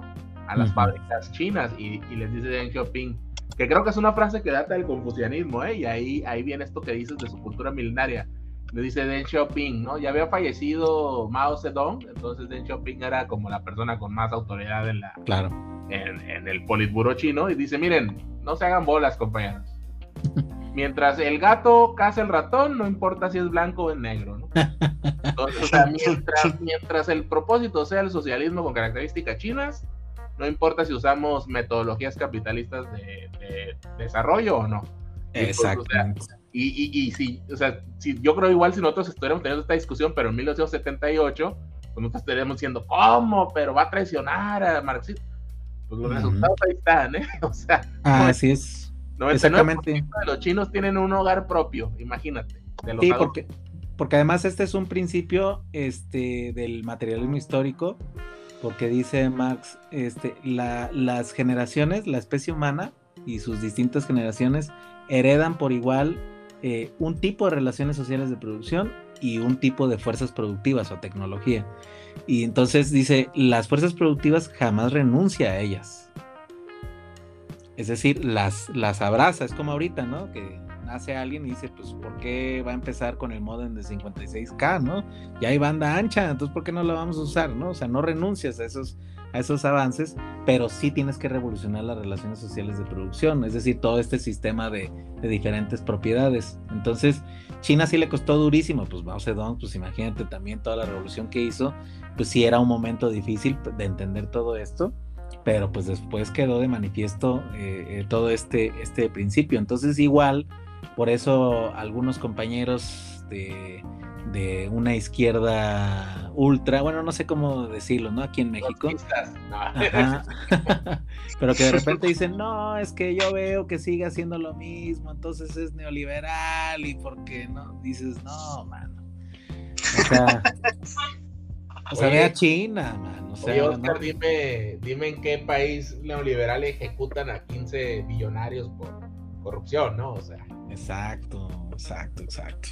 Entonces, esa es, esa es la idea. O sea, China, por eso ahorita es un, buen este, ejemplo de referencia de que puede trabajar este, con varios sistemas al mismo tiempo. O sea, esa es como la gran novedad, pues, ¿no? Los países no tienen que ser A o B, sino que pueden estar transitando entre distintas eh, eh, posibilidades y para eso, de hecho, sirven las zonas económicas especiales para que puedas ah, generar diferentes políticas, ahora sí que como veo doy, ¿no? Pero que tú lo decidas, no que se te imponga del consenso de Washington, en este caso en particular, sino que tú digas, ah, bueno, pero pues mis intereses son tales y voy a hacer diferenciadas políticas para que vaya aprovechando los distintos planteamientos. Es un país 4 por 4 pues, ¿no?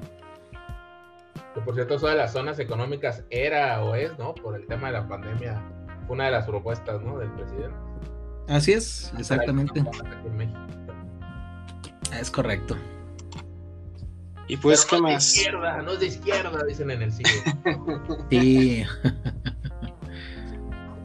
Eh, bueno, eh, ¿le gustaría comentar algo más acerca de, eh, de esta charla que hemos tenido, Master? No, pues este, pues simplemente, pues yo creo que sí tenemos que dar así un, o sea, una renovación en la visión histórica y cómo se mueve la materialidad histórica, ¿no? O sea, cuál ha sido, o sea, ya tenemos un montón de información histórica también muy importante y conocerla para que podamos tener el contexto claro, porque si estamos en un, en un inmersos en un montón de aguas de confusión ideológica entonces, pues no, no hay nada mejor este, para romper con esas jaulas este, que, conocer la historia misma. Entonces, pues además este viento a favor está súper bueno porque pues yo creo que aquí México también no se va a salvar solito, sino que viene también América Latina a definir hay un montón de energía este, y que podemos, eh, en este cambio de sistema, podemos hacer una propuesta con carácter universal también, ¿no? Entonces, eh, se va a poner bueno y por eso, pues, eh, hay, que, hay que buscar las vías de radicalización. Y digo radicalización no en su sentido regular de, de este, como se entiende, ¿no? De que vamos a agarrar las bombas Molotov cada que grabemos aquí un, podcast, sino de ir a la raíz y, ir a la raíz es entender qué es lo que le está pasando a la especie humana y a la naturaleza de a de veras, sin toda esta este ruido eh, ideológico. Entonces, clarificar la mirada con respecto a la acción política, con respecto a, los antecedentes históricos y tener la confianza de que pues, estamos en un cambio de, de estructura y que pues podemos, podemos hacer nuestra colaboración a esos cambios. Perfecto. Muchísimas gracias, Master. Master, ¿por quién, usted quién quiere que esté en la boleta presidencial el 2024? Monreal. No, no es cierto. ¿El Monri? Ah, Monri. Monri. Pues mira, el, candidato del pueblo. El candidato del pueblo, ¿no? Que, compra dinosaurios en la carretera. Oye, pero, pero esos, esos saltos de 15 puntos no los tiene Obama, ¿eh? Oye, bueno. además de que ya cayó el recurso, como dicen por ahí. Ahora sí que como dice el presidente, no se miden, man. Oye, va, va, a estar chingona la boleta con Monry y con Colosito, ¿no? Sí, ah, sí. Pero bueno, pues claro que va a estar este Marcelo Ebrard, va a estar Claudio Sheinbaum. Este, digo, ahí se va a resolver antes, ¿no? Pero ya es que tenemos una connotación diferente aquí también porque pues, es un partido ahorita que está, o sea, que no hay no hay competencia en, en otros partidos, entonces vamos a ver cómo se, se vive eso. Yo en lo particular sí siento una inclinación como lo he dicho en algunos otros espacios, este, a que bajo lo que hemos discutido, ¿no? Yo creo que lo que más conviene ahorita es aprovechar los vientos a favor e irnos a la, a la postura más radical. Y la más radical, desde mi perspectiva, pues es este, una mujer y, en la figura de Claudia Sheinbaum, yo creo que estaría muy interesante. Pues yo, yo, soy, yo, soy team, este, team Tabasco por Tabasco que venga Dan Augusto.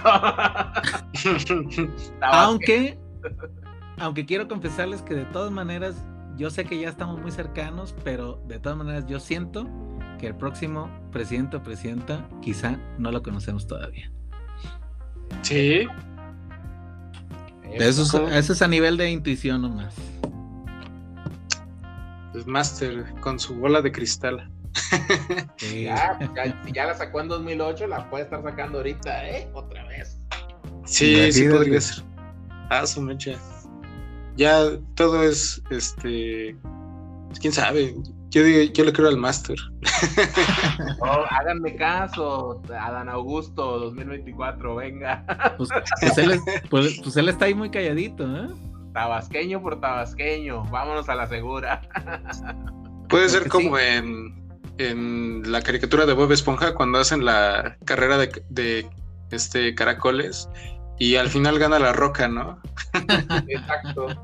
No, mira, no, nunca hay que, digo, hablando en serio, nunca hay que descartar a nadie, ¿no? O sea, realmente podrían cometer dos errores garrafales, Marcelo y, Claudia, que lo dudo, y pues, digo, el, digamos que el acento y la actitud tabasqueña tienen mucho peso ahorita en nuestro país, es todo lo que puedo decir. Sí, y es el vector sur, el vector sur está ahorita fuerte. Exacto, está de moda el sur, definitivamente está de moda el sur. En todos aspectos, en lo, en lo industrial, en lo cultural, en todo, en todo, en todo. Ahorita el sur es lo, lo clave. Sí. Entonces, digo, no hay que descartar. Lo único que estamos de acuerdo es que Monreal no va a ser, ¿no? Sí, sí. Sí, la verdad, por favor.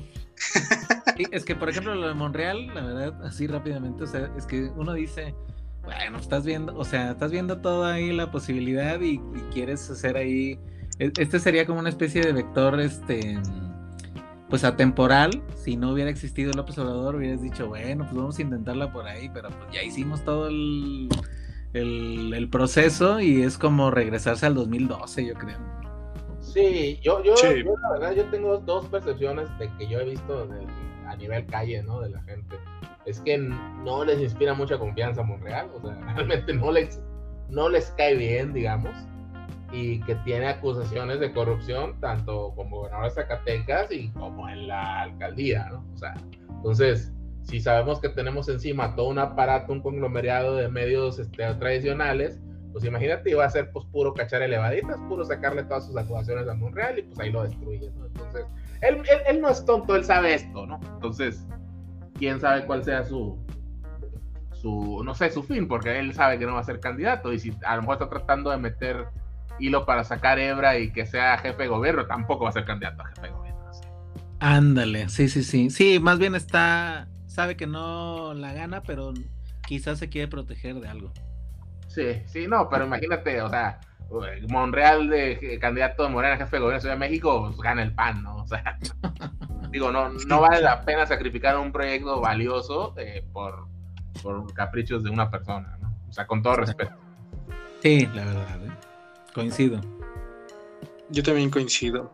Este, bueno, Manu, ¿te gustaría comentar algo antes de que, antes para que ya vayamos cerrando el podcast? Sí, sí, no, pues le quería comentar a los dos, a ver qué me dicen ustedes, que luego veo, ya ves que cuando uno trabaja en el periodismo también es adicto uno a la lectura, a leer noticias de todo el mundo, ¿no? Bueno, si eres buen periodista, si eres Cabo Regidor, pues dices que Julian Assange, este, pero bueno. Em, y, veo de repente noticias, ¿no? Que en Estados Unidos Elon Musk y que probó el mentado Hyperloop, ¿no? El, mentado tren este subterráneo que va aquí y, y, que prueban un tramo de 500 metros, Oscar, y, China creo que ya puso como 11.000 kilómetros de trenes este, de la velocidad, no sé, el sonido, algo así, ¿no? O sea, creo que, no, creo que va como a 400 millas, ¿no? Que son como más de 600 kilómetros por hora.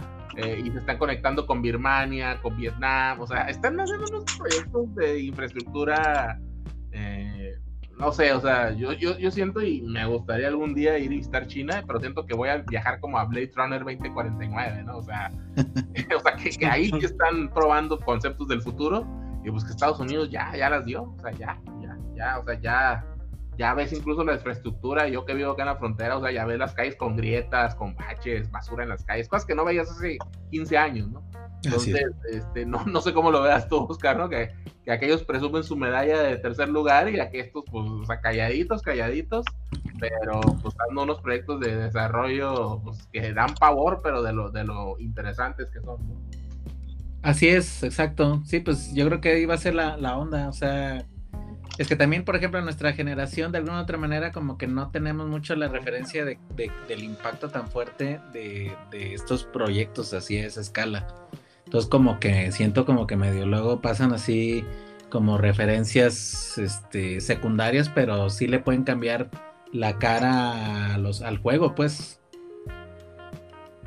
Sí, luego hace, hace poco alguien publicó en, en Twitter, este, esta es no sé qué ciudad de China, una ciudad de, de cuarto nivel, y no, bueno, veías los rascacielos de la infraestructura y decías, bueno, pues ¿cómo están, ¿cómo están, las de segundo, no? Y primer nivel, no, iban los los que votaron por eh, Samuel García diciendo que ahí que Monterrey es la cuna del, universo, ¿no? O sea, por favor, ¿no?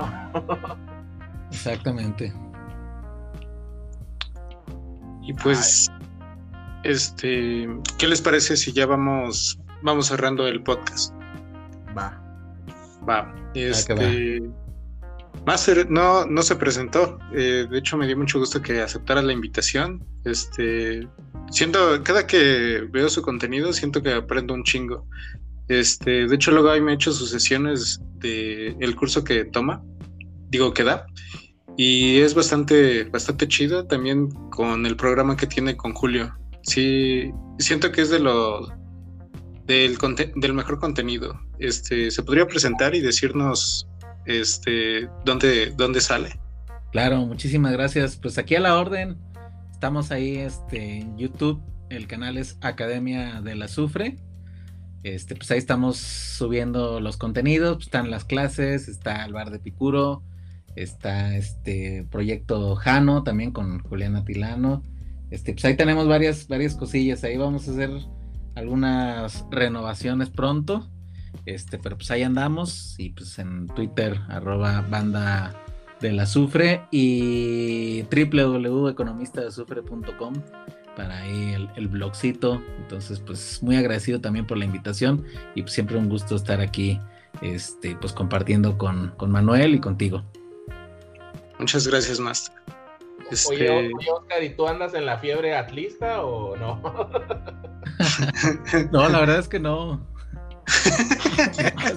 No, o sea, bueno ni padillista tampoco, ¿no? No, menos, menos. No, te comentábamos ayer en, el, en un espacio que, nos acompañó el buen Oscar que, que ya la Feria del Libro ya se convirtió en la convención de cómics anti-AMLO, ¿no? O sea, realmente. o sea, si, que, si le creyéramos a los ponentes ahí de este género de, Padilla uno creía que estamos en la cuarta guerra civil mexicana, ¿no, Oscar? Sí, no, pues sales asustado, dices, pues, ¿quién es ese tal López Obrador, no? Sí, muy, lamentable. Sobre todo ahí la bronca es de que pues, lo, triste es que sí tienen totalmente controlado este, todos los espacios de la Universidad de Guadalajara y haciendo negocios así abiertamente y, y pues no se ha podido este, romper con ese casicazgo. A ver si luego no salen ahí con una, un trending así como yo defiendo al CIDE, ¿no? Yo defiendo a Padilla. Uh, uh se me hace que faltan dos semanas para eso. sí, ahí va a salir el ballet folclórico de la derecha, ¿no? Krause y Aguilar Camín y bueno, ya. Lo, que más me llama la atención de, de, la, de la FIL, digo, yo fui a FIL en 2018 y me gustó mucho, o sea, el tema de los libros, pues yo que soy fan de la lectura, pues, o sea, chingón pero es, la misma gente todos los años diciendo lo mismo. O sea, realmente no, no hay un aprendizaje, ¿no? No hay una evolución realmente. Sí, totalmente. Vamos, Edu, a la siguiente. Este, sí, yo jalo. De hecho, tengo ganas de ir a Jalisco, como que no salgo mucho de Puebla. Nada más voy a la Ciudad de México por libros y ya. Yo me acabo de enterar hace como un mes que vivías en Puebla. Yo pensé que vivías allá con el, con el Javi. No, no, soy aquí de, Puebla. Ya estaremos y... allá los, molotes pronto. Sí, molotes, semitas, aquí de todo. Pueden caerle y yo los llevo. No los voy a llevar a catedral para cotorrear a otros lugares. Simón. Va, que y pues, va. Este, y mano, ¿te gustaría, te gustaría, este, decir dónde, dónde sales, tus canales, tus redes? Sí, me, puedes seguir en, Twitter en arroba Manuel-Ibarra, en, en, Telegram en Manuel Ibarra. Y pues ahí nos invitan también este, eh, a espacios, ¿no? de repente en Sin Censura, o en el canal Sin Juárez, o, en el podcast Chairo, el, el, podcast favorito de nuestro amigo, el profe Oscar, ¿no? no y aparte de, de Chairo, el podcast favorito, tiene su sello de aprobación. es que la neta, yo también te voy a ser sincero, no es porque yo salga y porque voy por el récord de mayores, a mayor número de apariciones en este podcast, que ya ahí voy, ahí voy, sino que, o sea, que abro Spotify y veo que los, en top de podcast está la corneta y cierro Spotify. O sea, es como que, por favor. La corneta. Sí, paren la tortura, ¿no? O sea, es como que es pura gente blanca reaccionaria diciendo cosas reaccionarias y pues, se, ciclaron, ¿no? Se ciclaron en, en los 2000, ¿no? Hasta ahí les llegó el discurso, pues prefiero escucharte a ti, ¿no? O sea, la, la verdad, aunque aunque no salga yo, es, mi podcast favorito, como decía Tom Green, ¿no? Es mi podcast favorito porque es mi podcast. o sea, básicamente. Entonces sí, sí, este, muchas gracias por la invitación y ya sabes que cuando se pueda, se pueda, aquí andaremos al pie del cañón y próximamente a ver si algún día grabamos uno allá en vivo en, Puebla. Puebla de los Angels. de los Predic Angels. Sí, sí, que se arme. Ya sabes que, bueno, ya saben que aquí es su podcast y cualquier cosa, aquí andamos, como dice el meme. y entonces. Sí, sí, y, pues también invitarlos a que sigan los contenidos de Oscar, muy, muy, muy educativos, muy interesantes también, también aprobados y recomendados por su humilde servidor. Muchísimas gracias. Pues aquí estamos a la orden. Y muchas gracias también ahí por la invitación aquí. Un honor haber estado aquí en el podcast Chairo. Oye, Oscar, otra vez te descartas por el Banco de México, ¿no? Hasta la que sigue. Sí, sí, sí. Es que la verdad es que me agarran muy, muy en corto y pues. Este, ahí veremos, ahí, ahí lo vamos a seguir discutiendo. Ahí en, Noroña 2030, Noroña 2030, ahí lo veremos. Ah. Ándale. Decirle, Noroña, vamos a hacer una fiesta con las reservas internacionales. ¿Cómo ves? buena, muy buena esa. Bueno, muchísimas gracias a, este, a ustedes por participar y muchas gracias a quien nos esté escuchando. Hasta la próxima. Bye. Hasta pronto. Bye.